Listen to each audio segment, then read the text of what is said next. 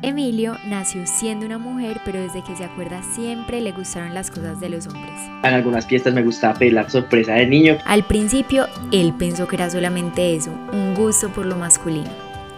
En el episodio de hoy, Emilio nos contó cómo fue su infancia siendo una niña y cómo se fue dando cuenta que había nacido en el cuerpo equivocado yo ahí ya venía dándome cuenta que era trans. También se abrió con nosotros a contarnos que estuvo a punto de quitarse la vida porque la culpa y el miedo que sintió llegaron a ser más fuertes que las ganas que tenía de empezar a vivir diferente. Yo esa noche me asusté.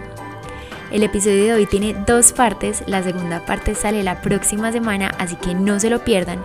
Y si les gusta este episodio o creen que puede ser de utilidad para alguien, por favor compártanlo porque de pronto esta información le puede servir a otra persona que esté pasando por algo similar. Bienvenidos. Hablamos de la vida sin tapujos, contando historias comunes o no tanto, pero siempre con altas dosis de realidad. En este espacio somos un grupo de apoyo para conversar sobre experiencias de vida, sobre temas banales y también profundos. Así que siéntete cómodo porque en Sin Instrucciones absolutamente todo tiene cabida. Todo tiene cabida. Soy Mariana y quiero que empecemos a hablar de la vida sin filtros tenía muchas ganas de hacer esta entrevista contigo hoy. Desde hace unos años que supe el valor que habías tenido de iniciar como todo este proceso de transición hacia ser hombre. Siempre me interesó muchísimo tu vida y te admiré, sobre todo por el valor que tuviste para hacerte fiel a ti. No, primero muchas gracias por invitarme. Me encanta esto, me encanta hacer este tipo de cosas. Bueno, me gustaría como dividir esta entrevista en dos partes. Como la primera parte que nos cuentes sobre toda tu infancia, el proceso que viviste, cómo fue afrontar todo esto con las personas más cercanas a ti, tu vida. Y segundo, que nos cuentes cómo ha sido como tu nueva vida siendo Emilio. Ahora sí, empecemos desde tu infancia. Cuéntanos cómo fue tu infancia, cómo te llamabas antes. Bueno, mi infancia fue muy feliz, o sea, como que yo siempre viví en una familia muy amorosa, siempre pues como mi hermana y yo somos mellizos, entonces viví muy a la par con ella, Obviamente los roles en los juegos eran muy diferentes, ella era la princesa, yo era el príncipe, ella era la, papá, la mamá, yo era el papá, pero pues como que siempre fue como desde la inocencia, ¿me entiendes? Como que siempre fue como desde el ser niño, como que nunca le metíamos malicia, mi, mi, infancia siempre fue muy feliz, yo nunca fui un niño triste, yo jugaba con lo que se me diera la gana y nunca me ponía en problema. Obviamente mis papás a veces como que sí les chocaba que si yo en Halloween decía quiero disfrazarme de superhéroe, pues no me dejan disfrazarme de superhéroe, entonces la cambiamos a Elastic Girl de Los Increíbles. Entonces yo quería ser Power Ranger, pero no me podía ser Power Ranger rojo, sino que tenía que ser rosado, que era la niña.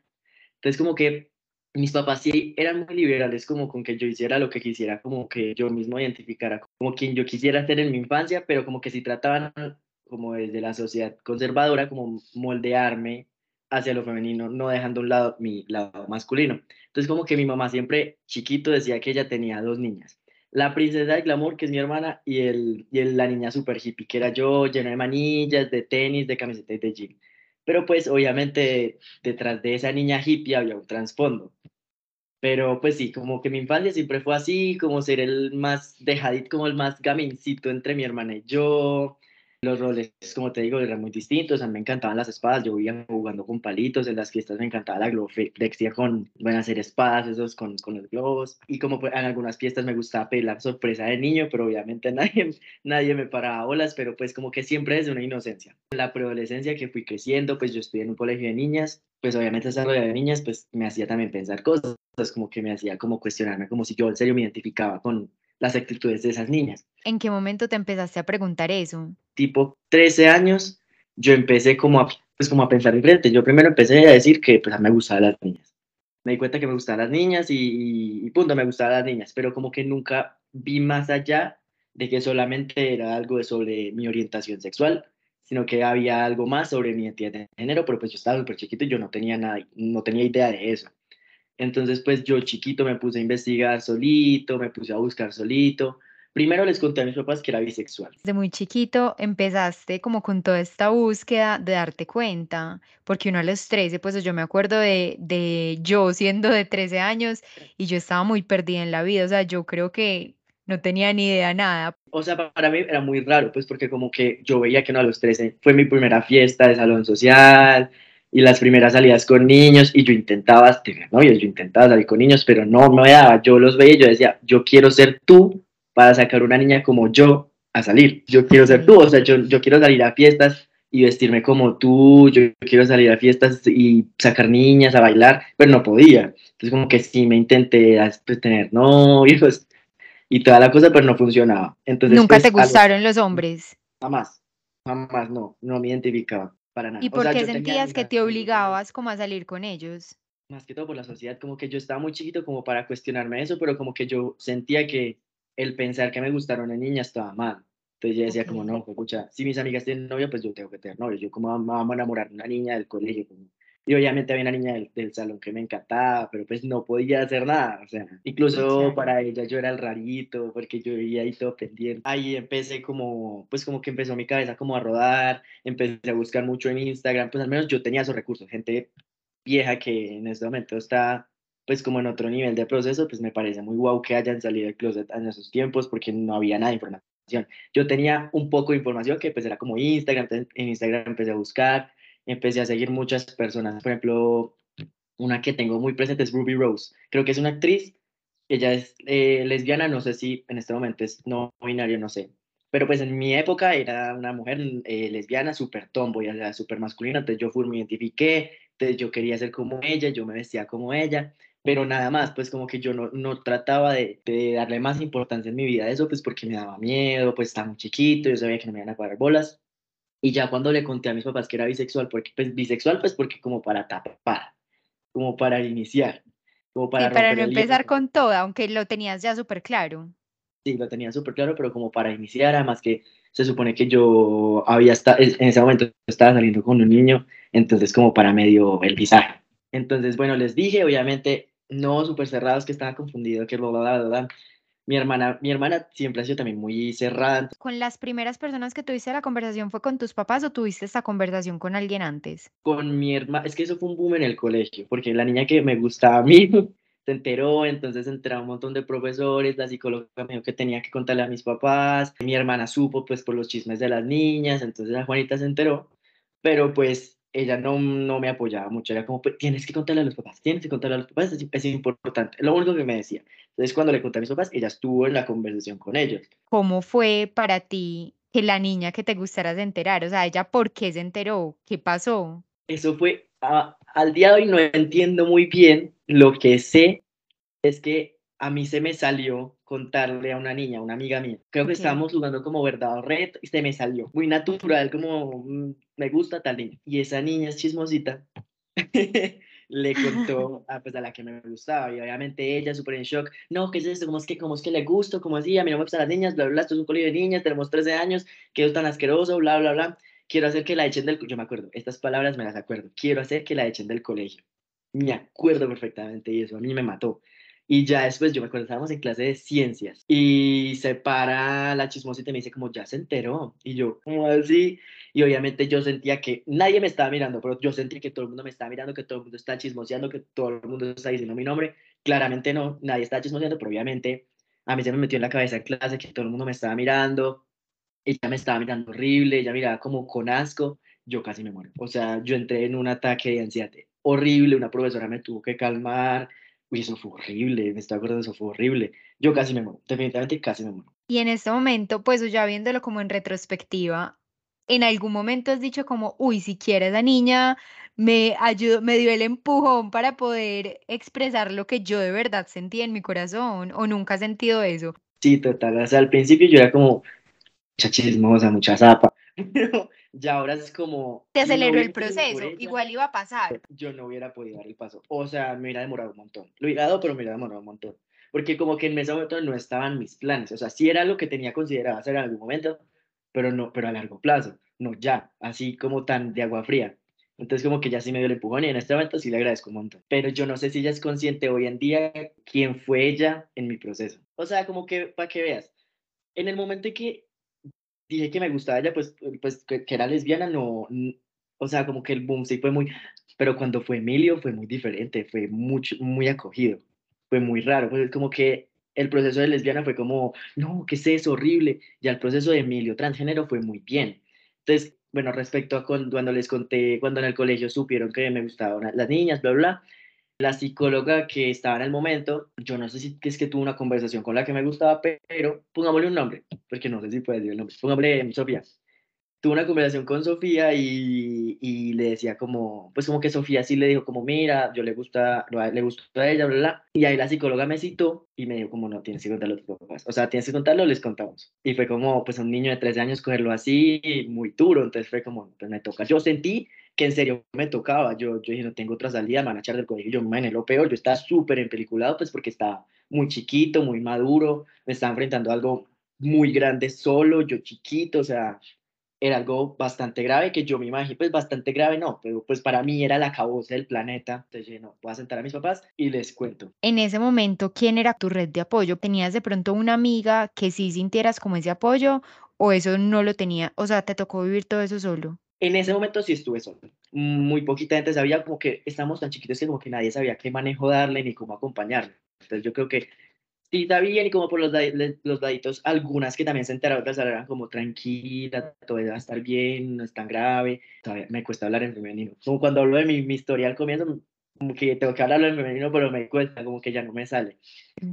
Entonces, pues como que sí, algunas como que trataban como de tranquilizarme, pero como que un apoyo directo que llega a mi confidente, no, solo yo solo. Y tampoco ibas a la psicóloga, o sea, más allá de la psicóloga del colegio. Después de eso, mis papás me metieron con una psicóloga, que la psicóloga todo el tiempo era como, estás confundida. Pero antes de adelantarnos a lo que pasó después de lo de tus papás, entonces ya vayamos a la parte de tus papás. Cuéntanos tu experiencia. Sé que eso fue por la noche y yo estaba en mi cuarto, estaba terapiando, terapiando, terapiando, y ya mi hermana me dijo como, ya, pues tienes que decirles, ya es de noche, ya ha pasado toda la tarde, yo ese día estuve súper achicopalado, súper bajoneado, pero como que mis papás no, pues como que no pararon muchas bolas. Y ya lo senté, yo me acuerdo, yo estaba en su cama y yo me senté como ahí en la cama de ellos, como al, bordecito, mi hermana al lado, como, mi hermana tiene algo que decirles, escúchenla.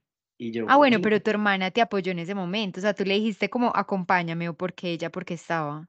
Sí, yo dije como, porfa, este, pues como, porfa, tienes que estar ahí. Y la profesora, porque como te dije, hay una profesora que estuvo como súper pendiente cuando, cuando pasó todo en el salón, tú fue la profesora de ciencias, que me, como que me tranquilizó y le dijo a mi hermana, tienes que estar, o sea, tienes que estar en la conversación con los papás, así tú estés súper cerrada, pero pues es algo difícil para tu hermana, siéntate con ellos. Mi hermana obviamente regañadientes y lo hizo, pero como que ahí como que pesó más el acompañarme y el sentir que yo estaba muy mal que sus ideales y sus pensamientos retrógrados y esas vainas porque ella era súper cerrada, ella era como medio homofóbica, medio, sí, con esas cosas no, cero. Ah, bueno, entonces ya la presentamos a mis papás, mi hermana por porfa, escúchenla, y yo les dije como, es que, me, pues, yo no me acuerdo muy bien, le di muchas vueltas, muchas vueltas, hasta que mi mamá me dijo como, ¿eres lesbiana? Y yo, no, no soy lesbiana, soy bisexual. Ellos siempre han sabido, siempre supieron, como por mis comportamientos, como que mi mamá muchas veces dice que ella me veía como la hija hippie de tenis y camiseta, pero como que por dentro decía como, ¿será que mi hija va a ser lesbiana? No, mentiras, no, dice, da la bendición. Ella siempre dice lo mismo, pero pues es algo que se sabe, es algo que full se sabe. Si tú ves mis comportamientos chiquitos, yo era un niño total, niño. Ahí yo creo que hubiera sido mejor decirles que era lesbiana, porque ellos obviamente pensaron, no, estás confundida, no, eso son las influencias, son las redes sociales, eso es bla, bla, bla, eso es que, porque yo jugaba en el Nacional, yo era jugador del Nacional en ese momento, fútbol, y eh, pues como no, como pues hay niñas que son más, pues como feo, pues como lo, le dicen así, machorras. Pues obviamente son horrible, pero como así. Entonces es una influencia nacional, te vamos a sacar, eso es por esas niñas, yo no sé qué, y obviamente trataron de justificarse en todo, pero pues obviamente yo diciéndoles, no, esto es algo mío, esto no es de culpa a nadie, pero pues a un niño de tres, pues una niña de tres años no le van a parar ni cinco dólares. Entonces obviamente cerradísimos. Entonces eso fue más duro para mí. ¿Y te sacaron de Nacional? No, no, no me sacaron de Nacional, pero como que eh, obviamente a veces mi mamá me acompañaba a los entrenamientos como para estar como mirando. Ajá, entonces como que yo me acuerdo que me volví súper amiga de una niña que se llamaba Camila y ella, ella también es lesbiana, pero en su Instagram se veía súper femenina, súper normal. Y, y como, mira, mira Camila, y tenía una foto como con un niño, es que mira, mira Camila, súper arreglada, súper organizada, con su novio, el, novio, el niño que salía en la foto es un niño gay, pero, pero obviamente mi mamá como, mira, en el Nacional también hay niñas súper lindas, súper queridas, súper bien, y yo, ay, sí. Ya después como que ya se volvió como te mataba en mi casa, no lo tocábamos, para nada que lo tocábamos, y ahí yo empecé a salir con una niña, pongámosle Camila. Empecé a salir con Camila. Obviamente, mis, y, la, y Camila jugaba en el Nacional. Y Camila, mi, mi, mamá se enteró porque ellos, mi mamá hacía unas cosas y es que me cogía el celular esporádicamente. Y se ponía, se ponía a esculcarlo, a esculcarlo, a esculcarlo. Obviamente encontró conversaciones con Camila. Era como, ¿qué es, eso? ¿Qué es esta mierda? Me quitaron el celular, me, me prohibieron la amistad con Camila. Entonces a los entrenamientos del Nacional ella iba y miraba si yo hablaba con Camila, si yo no hablaba con Camila. Entonces, por ejemplo, una vez, pues Camila y yo estábamos, pues éramos no, novias. En un partido, como que nos encontraron, no, en un partido no, como en un entrenamiento, como que nos encontraron haciendo el ejercicio juntas, como tal. Y como obviamente yo, súper cariñoso, entonces yo creo que le hice como así, o le hice algún gesto como de, de más que amistad, y, mi, y yo no sabía que mi mamá estaba ahí. Y yo volteé a la tribuna y la veo seria. Y yo, ay, hola mami, ella ni me saludó. Y yo, entonces ya después del entrenamiento, ella me estaba esperando afuera, porque yo entrenaba en Premium Plaza en las canchas de arriba. Afuera de, de, de, las canchas, como ya en el centro comercial, parada con mis cosas mirándome. Horrible. Y yo, y yo pues, le dije a Camila, yo ni me vayas a voltear a mirar, vete que mi mamá está ahí mirando. Y fui y me dijo como, hola, vámonos pues. Obviamente en el carro la cantaleta, que qué es eso, que eran esas cochinadas, que los papás también estaban haciendo comentarios, que el papá de yo no sé quién estaba preguntando que qué era lo que yo le estaba haciendo a Camila, que qué eso tan horrible, que yo no sé qué obviamente, me, mi mamá casi me mata, que yo no le podía volver a hablar a Camila, que si me veía hablando con Camila me iban a sacar de Nacional. En Nacional, ¿cómo te sentías? Por ejemplo, con el tema LGBT, allá es muy denso. Allá sí, sí no hay. O sea, como que el profesor, el entrenador siempre nos decía, no me importa si les gusta el chorizo, si les gusta la arepa, con tal que aquí no lo traigan. Entonces, como por ejemplo, yo no podía tener ninguna relación con ninguna niña del Nacional. Una vez se nos acercó, una vez se nos acercó el entrenador mío, como yo sé que ustedes están juntas. Y yo, no, Alejo, ¿cómo se te ocurre? Sí, a mí me gustan las niñas, pero yo tengo una novia que se llama Susana, no, nada, no. Pero, pero era así, era así, era como que a uno lo amenazaban como, se van, pues se, van. Por ejemplo, yo cuando me, ah, bueno, ya, vamos despacio, pero como un paréntesis, yo por ejemplo cuando me corté el pelo, también eso fue un, acabó separarnos ya hubo un tiempo como que mi mamá y la mamá de Camila se conocieron y se dieron cuenta que era súper bien. Es como que medios se empezaron a abrir más. Eso fue ya después de mucho tiempo. Pero había una regla de que no podíamos vernos en la calle. Tenía que ser solo en mi casa o en su casa. No podíamos salir a la calle. Porque mamá sí, sí decía, ¿y tú vas a correr la mano en cine a Camila? ¿Y qué va a decir la gente? ¿Y cómo vas a hacer eso? Y yo, bueno, ya que, entonces si al menos aceptó, pues al menos que vaya a mi casa. Entonces todos los viernes Camila iba a mi casa, pedíamos una pizza, era muy chill, pero pues mis papás allá, yo en mi cuarto con Camila, nadie nos hablaba, nadie nos miraba, X, super X. Yo tenía una empleada de servicio que la amo con mi corazón, se llama Ligia, y ella siempre me apoyó. Ella sí sabía quién era Camila, entonces nos hacía comida, pendiente. Ella fue la primera, ah, bueno, ya, ya, ya cuando llegamos a Emilio, te cuento, pero ella fue la primera persona a la que le conté y yo era trans. Entonces, como que sí, me apoyó un montón, como que siempre era súper pendiente de Camila, me preguntaba, era hermosa. Sí, yo estaba con Camila viendo una película, estábamos abrazadas y ya venían mis papás y ya nos avisaban como, ya vienen tus papás, ya vienen tus papás. yo, entonces ya se hacía para allá y yo para allá, para que no nos vieran. Bueno, sí, entonces así estuvo un buen tiempo, nuestra relación duró un año, entonces un año así. Yo ahí ya venía dándome cuenta que era trans. Entonces yo hablaba mucho con, con Camila, yo le decía como, bueno, yo me siento diferente, yo ya vivo una vida tranquila en el sentido de que soy lesbiana y que mis papás ya saben, tus papás ya saben, pues ya qué más hacemos, pero como que me falta algo, pues como que no estoy completo, no, no me siento completo, yo me siento diferente, no me gusta que me digas novia, no me, diga, no me gusta que me llames femenino, no me gusta que me llames por mi nombre, no me gusta, pues no me gustaba como, a me gusta decir que era mi novia, pero no me gustaba que ella dijera que yo era su novia, no me gustaba, me sentía mal. Entonces yo le decía como, dime que yo soy tu novio, eh, trátame masculino, pero yo tampoco entendía el por qué, como que solamente le pedía que hiciera eso. Ya como que ella sí me, me mandaba muchos referentes como de mujeres tomboy y en, y en, y en mi búsqueda en los, en los Instagrams de las mujeres tomboy, llegué a una página de Instagram que no sé en este momento cuál sería, de cambios con las hormonas de mujer a hombre. Yo, ¿qué es esta vaina? Yo vi como la cara de una mujer antes y después con barbas y como me ves, yo, ¿qué es esto? Obviamente yo que en shock. Yo no, no, ¿qué es esto horrible? Pues porque una me identifiqué, pero me dio mucho miedo. Yo no, ¿qué es esta vaina horrible? Yo empecé a bajar y yo solo veía fotos sin camisa. Entonces con la, con la cirugía yo, ¿qué es esta vaina? ¿Qué es esta vaina? Me dio como asco, me dio como miedo y yo no, no, no, no y no porque yo sabía que me sentía así, pero no. Yo dije, no, esto es, esto es impensable, esto es, esto es, ya es mucho. Entonces, obviamente me cerré y seguí como con mi, ya ahí me metí en la cabeza, yo, yo soy lesbiana, soy lesbiana, soy lesbiana. En algún momento si me caso con un hombre también, puedo ser bisexual, puedo ser bisexual. Yo en un sancocho horrible, yo no quería buscar más allá, yo no quería darle más vueltas. Entonces como que ya Camila tuvo un papel muy importante porque como que sí me tranquilizó y fue como no entres en crisis, si te sientes así, vamos a investigar más, vamos juntos. Ahí me quiero volver un segundo a algo que nos dijiste ahorita. Y es que cuando les contaste primero a tus papás, se dijeron que, que fueras a donde una psicóloga. Y la psicóloga nos contaste que te decía que estabas confundido. ¿Puedes contarnos más cómo fue el papel de esa terapeuta en tu proceso y si de pronto para cuando ya te empezaste a hacer preguntas de si, si eras hombre o si eras mujer, seguías con la misma psicóloga? Yo estuve muy poco tiempo con ella porque como que yo le dije a mis ojos como, sí, sí, ya estoy bien pero como que el papel de ella siempre fue como, porque yo empecé con la joda de cortarme el pelo. Entonces yo no, que me quiero cortar el pelo, que me quiero cortar el pelo, yo tenía ese referen el referente de todas las mujeres lesbianas, tomboy, entonces yo no, yo me quiero ver así, entonces yo le decía a la psicóloga, yo mira, ayúdame a convencer a mis papás y ella como, no, pero es que tú estás confundida. Yo no entiendo cómo una psicóloga no se dio cuenta, como que ahí había algo más que solo orientación sexual y más algo de identidad de género. No entiendo cómo no se dio cuenta porque era demasiado evidente con las preguntas que yo le hacía y como con los comentarios que yo hacía, pero bueno, X. Entonces yo le decía como, mira, yo me quiero cortar el pelo así, ya me dijo, no, eso es muy radical, tú estás confundida y por ejemplo lo que tú sientes por tal niña, eso es una amistad, eso no es amor, eso es que la quieres mucho, entonces estás confundiendo que estás enamorada de ella.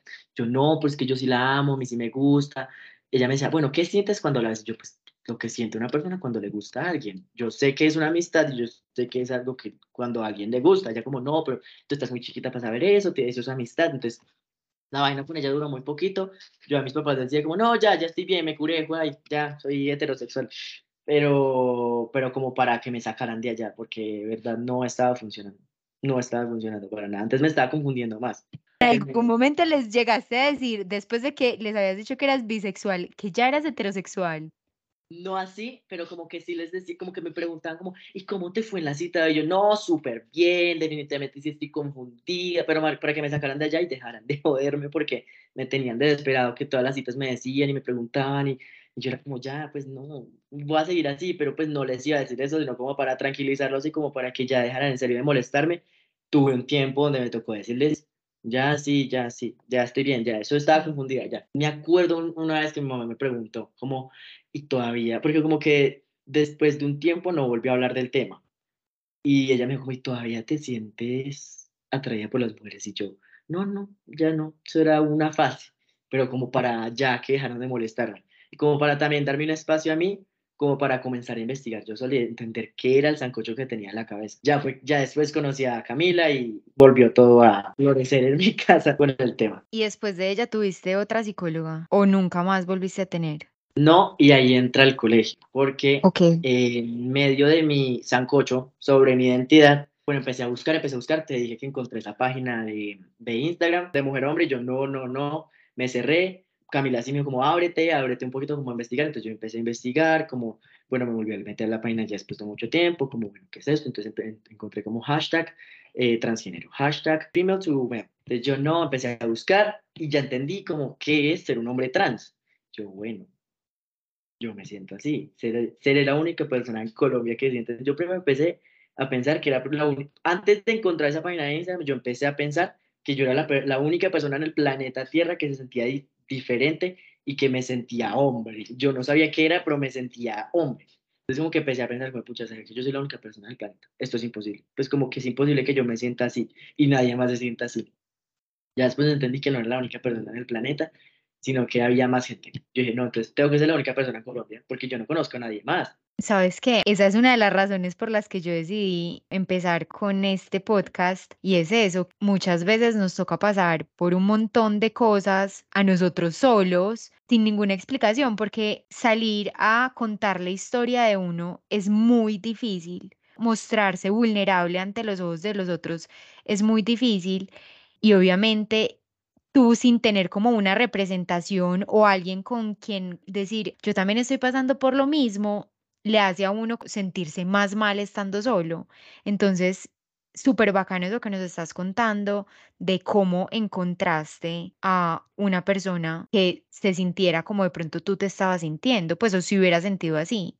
¿Y te pusiste en contacto con esa persona o nunca, o solo lo veías? Nada, solo los veía, nunca me puse en contacto con nadie. Antes, cuando veía a las mujeres Tomboy, sí me puse en contacto con algunas de Estados Unidos y mi mamá incluso me, me, me pilló esas conversaciones, que era como tú con quién estás hablando, que esas vainas. Obviamente mi mamá no entendía el inglés, entonces no entendía qué conversaciones había, pero veía el perfil de las personas y era como, ¿qué es esta mierda? Ya después me, me puse a investigar solito, ta, ta, ta. No sé cómo, la verdad no me acuerdo cómo, creo que fue por medio de Camila, que llegué a un pelado trans de Medellín que se llama Matías. No sé si lo puedo decir directamente porque él también es súper súper abierto con estas vainas. Y en ese momento él estaba en salido de un colegio femenino y él es como que todavía no empezaba con hormonas ni nada, pero él ya estaba un paso adelante que yo. Entonces me puse en contacto con él, le dije como, mira... ¿Y cómo llegaste a él? Pues como te, o sea, Camila, Camila, te dio el dato, pero, pero Camila, ¿cómo sabía de él? Ni idea. No sé, creo que porque estudiaron, Camila estudió un tiempo en ese colegio y no sé cómo llegó a él, pero me imagino que por el colegio, pero la verdad exactamente cómo llegó a él no, no sé. Además que, además que entre chismes de, mira, hay un niño trans en el colegio, es que le llegó a ella el chisme. Es como yo me imagino que, como, como llegaría mi caso a oídos de otras personas, me imagino que fue así. Entonces empezó, empezó a contarme como su historia, entonces yo le digo, mira, pues primero como que le conté todo yo, y él me, me contó como su historia, fue la primera persona que me dijo Emilio, y me sonó súper raro. Fue como, Emi, mira, y yo, ¿quién es de mí? yo de qué estás hablando, porque yo sí te había dicho como yo me identifico con este nombre. Paréntesis, el nombre, porque sé que me lo vas a preguntar, sale porque mis papás siempre quisieron tener un niño. Mi hermana, mi, mi hermana y yo, pues las dos niñas, y querían tener un tercero, nunca pudieron tener un tercero, y querían que se llamara Emilio, y pues yo quería ser ese Emilio, entonces por eso me puse así. Pero a ti te gustaba el nombre. Me encantaba, sí, me encantaba, me encantaba. Yo tenía muchas opciones, pero como que fue el que más me sonó y yo sabía que a mis papás les iba a gustar, porque tampoco que quería poner mi nombre que a mis papás no les fuera a gustar o que fuera muy X, sino que como que para ellos también tuvieron un sentido, pues, como algo, como algo especial para ellos y que sintieran que también los hice partícipes como de esa decisión. Entonces empecé a hablar con Matías y me, como que me guió mucho, como que me explicó como bien, ya me puso como los pies en la tierra sobre qué es ser transgénero, qué conlleva, qué se viene, pues cirugías, eh, hormonas, temas legales de cambio de nombre, pues como también ponerme en contexto sobre eso y ahí yo pues ya tenía mucha más información y pues me puse como a investigar mucho y mis papás como que yo empecé con la joda, con cortarme el pelo ya chiquitico. Y papás, no, que no, que no, que no, que no, que no, que no, eso fue una pelea campal, había muchas peleas como con mi mamá, porque eso fue más en, la época como también de 15, entonces la época de, fue muy dura de, de la maquillaje, usted creo que el mismo vestido para todos los 15, los mismos tacones para todos los 15, a mí no me importaba. Yo te, pues a mi hermana, tú sabes, pues planean ese vestido como dos meses antes, mi vestido yo lo planeaba el mismo día, el día anterior, yo, lo que saliera, no me importaba los tacones de verdad, yo usé los mismos tacones todos los 15, yo llevaba una tulita de Adidas que todavía existe, con unos tenis Superstar, para quitármelos apenas llegar a la fiesta, para de una quitarme esos tacones, mandarlos a la fiesta y ponerme mis tenis yo me acuerdo, yo nunca aprendí a, caminar en tacón, entonces yo caminaba así como un pingüino y mi mamá me regañaba y me decía, párate bien, camina bien, derecha. Entonces sí, eso fue como una pelea campal, entonces fue, él fue muy duro el darme cuenta que era trans en esa época, porque era ver a los niños, porque en Medellín, tú sabes, era camisa blanca, camisa negra en los 15 de los niños, y nosotros vestidos cóctel blanco y negro, entonces era muy duro ver a ellos llegar mutilados, oliendo rico, con... yo soy muy vanidoso.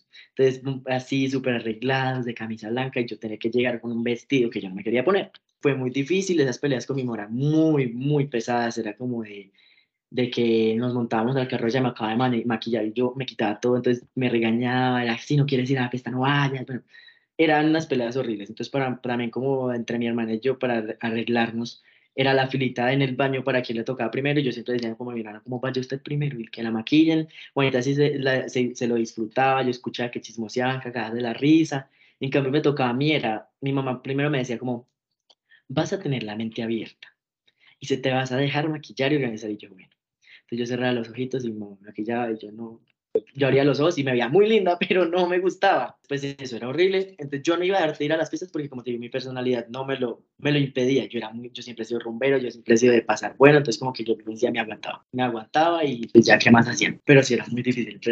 Y más porque yo ya sabía que yo era trans. Ya después como que llegué un momento en que ya estaba muy desesperado y llegó una psicóloga nueva al colegio que se llama María Clara la amo, la adoro con todo mi corazón. Actualmente todavía nos vemos cuando yo a Medellín. Ella nos mandó un correo donde nos ponía como las tareas, era como una plataforma como para anuncios, pero ella nos escribió como, miren, yo soy la nueva psicóloga, me gustaría que cada estudiante me escribiera como su nombre, algo que les gusta y como un dato curioso, no me acuerdo muy bien cómo era. Entonces yo, es como, yo le escribí como, mira, mi nombre es tal, estoy en, no me acuerdo en qué grado está, creo que en noveno, y mi dato curioso es que estoy pasando por un proceso difícil, el cual un día quiero contarte.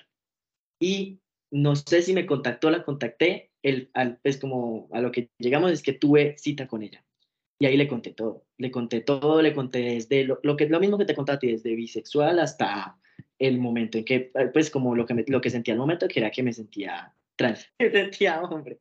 Y ella como que obviamente la cogía de una, como es algo de identidad, esto, esto pues como va más allá de la orientación sexual, pues como, ¿qué quieres que haga yo? Yo le digo, como, yo quiero que hables con mi papá, yo quiero que me ayudes. a yo ya los he intentado sentar en muchas, en muchas oportunidades, mi mamá me evadía mucho el tema, pues como que yo sí los sentaba, les decía como, quiero hablar con ustedes, y me decía como, no, estamos ocupados, no, eh, estamos haciendo tal cosa, no, tal cosa. Y yo, bueno, pues me, me evade mucho el tema, yo sé que ellos saben que les quiero hablar de, de algo importante, pues porque cuando yo los sentaba como con cuando yo les decía quiero hablar con ustedes, ellos sabían, es como algo relacionado o con mi orientación o mi identidad, pero algo diferente. Y ella sí me ayuda a sentar a mis papás, como que me guió mucho como qué papel tomar yo, cómo manejar yo las vainas. Ahí ella, yo, yo quería también que sentara a mis papás más que todo para la cortada del pelo.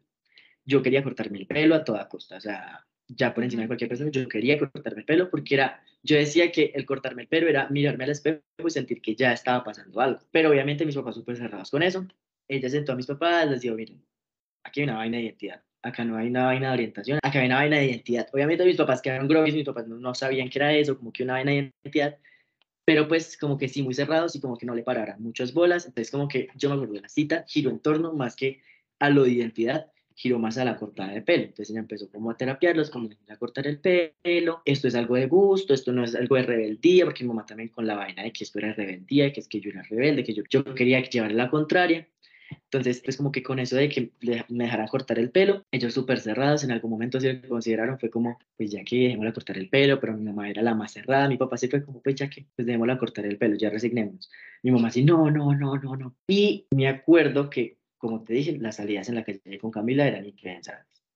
Y una vez salimos de, de, un entrenamiento del Nacional, ahí ya va el boom de... O sea, para ponerte en contexto, en mi casa, la vaina con el pelo, la vaina con el pelo, nada más. Yo no les había contado nada más. Entonces una vez salimos de, del entrenamiento, Camila y yo y una amiga más. Y estábamos en Santa Fe comiéndonos un helado. Yo, bueno, mami, mira, voy a ir a, voy a, ir a Santa Fe a comerme un helado con, con Camila y con, con Camila y con Mariana, vámonos, pues vamos a estar allá. Y ella como, bueno, vaya. Vaya, pero pues tú sabes, nada de cogerse la mano, y yo feliz porque nos habían dejado salir a la calle, creo que era como la primera vez que nos dejaban salir a la calle juntas, pues con alguien más, pero juntas. A mí se me olvidó el planeta y yo había dejado mi uniforme nacional en la casa de, de Camila. Y la mamá de Camila lo había dejado en la casa de Mariana porque sabía que, que, que nos iban a recoger allá. Yo no le había hecho nada a mis papás. Nos montamos en un Uber, nos fuimos a la casa de Mariana y mi mamá me llama, ¿tú dónde estás? Yo, no, mami, pues no te avisé, pero estoy aquí donde Mariana, que aquí nos va a recoger la, mamá de Camila, porque aquí dejé mi uniforme en nacional y mamá, como así que donde Mariana? ¿Quién te dio permiso de estar por allá? Mariana es la amiga extra con la que estábamos en, Santa Fe. Sí. ¿Cómo así que estás por allá? Y yo, no, pues, pues sí, pues vinimos a recoger el, el, el uniforme. ¿Cómo así? No, no, no eso, no, nosotros no tenemos permiso de estar por allá, tenemos permiso de estar en Santa Fe nada más que en Santa Fe, como no nos avisas, te volaste, yo no sé qué, a mí, te lo juro por Dios que a mí se me olvidó avisarle a mis papás, a mí se me olvidó. Mi mamá te volaste, ta, ta, ta. Entonces fueron, me recogieron, mis papás serios, no me hablaban y yo en el carro, yo me puse a llorar y yo discúlpenme, no les avisé, pues solamente íbamos a recoger el uniforme, aquí la mamá de Camila nos iba a recoger para llevarme a mi casa, ellos sabían que a mí la mamá de Camila nos iba a recoger, pero pensaban que en Santa Fe. Y yo, no, pues discúlpenme, ellos no me hablaban. Llegamos a la casa, mis papás me dieron la pela más horrible que me han dado en la vida. Cerraron la puerta y correazo, pa, paso, a gritarme, mis papás, yo no sé qué se imaginaron, yo no sé qué se les pasó por la cabeza cuando les dije que estaba en la casa de Camila, yo en serio no me imagino qué se les pasó por la cabeza, pero bueno, la pela más de la vida, ya después me mandaban para mi cuarto, o sea, no, en la pela no me decían nada, solo me gritaban, y cagada, mentiras, no me decían nada más, me mandaron a mi cuarto yo llorando, y qué, y ya después como que pues, yo llorando, mi mamá me llama, eh, ven para acá, yo fui al cuarto, entregame tu celular y yo, mierda, yo había sido avispado, yo sabía que mis papás me iban a coger el celular, y en la portería de Mariana, antes de que me recogieran, yo borré conversaciones, la, la, conversación con Matías, conversaciones con más amigas donde medio les contaba como el tema, como mi historial de Instagram, todo, pues como toda la información que podía tener sobre trans, pero se me olvidó borrar una conversación con una amiga del colegio que era un año mayor que yo, que era abiertamente lesbiana, entonces para mí era como mi ídolo, como en el tema de que qué rico ser tan abierto. Entonces yo a ella le había contado todo, como mi proceso como hombre trans. Y entonces ella me decía como, ¿cómo haces? Pues como que en la conversación estaba temas como, ¿y tú cómo haces con el jumper del colegio? Y yo, no, pues me toca jugar a que soy un, un, un espía escocés que le toca irse de falda y simular que, que pues está metido en el colegio en una misión, alguna vaina, como para no sentirme tan mal yo de tener que usar jumper. Entonces, como que sí había conversaciones muy explícitas, entonces había ah, conversaciones sobre cirugías, había conversaciones, pero cirugías, o sea, arriba y abajo, o sea, todas las, las, las cirugías que quieras, de, mastectomía y faloplastia, o sea, cirugías, pues como temas muy explícitos. Entonces, temas de cambio de nombre, temas de que, pues a mí, mi apodo, todo el mundo me dice a mí Milo. Entonces yo le decía a ella como, dime Milo, no me digas ni Emilio ni, ni, ni mi otro nombre, no me gusta mucho decirlo, por eso no lo digo pero, pero dime al menos Milo como para yo sentirme como mejor. Entonces ya me decía Milo para arriba, Milo para abajo, mi mamá me cogió el celular y encontré esa conversación con mi amiga. Y me dijo, ¿qué putas es esto? ¿Cómo así que Milo? Entonces ahora quieres que te diga Milo. Entonces, ¿qué falta ahora? ¿Que te cortes las tetas y te pegue un pipí o qué? ¿Cómo vainas así? Entonces, ¿que eres un drag queen? Entonces, ¿que eres una machorra, una lesbiana? Entonces, ¿qué quieres? Y que tengo corachas en la cabeza. Bueno, me pegaron la insultada más horrible, horrible de la vida me destruyeron en mil pedazos. Yo en ese momento tenía 15 años.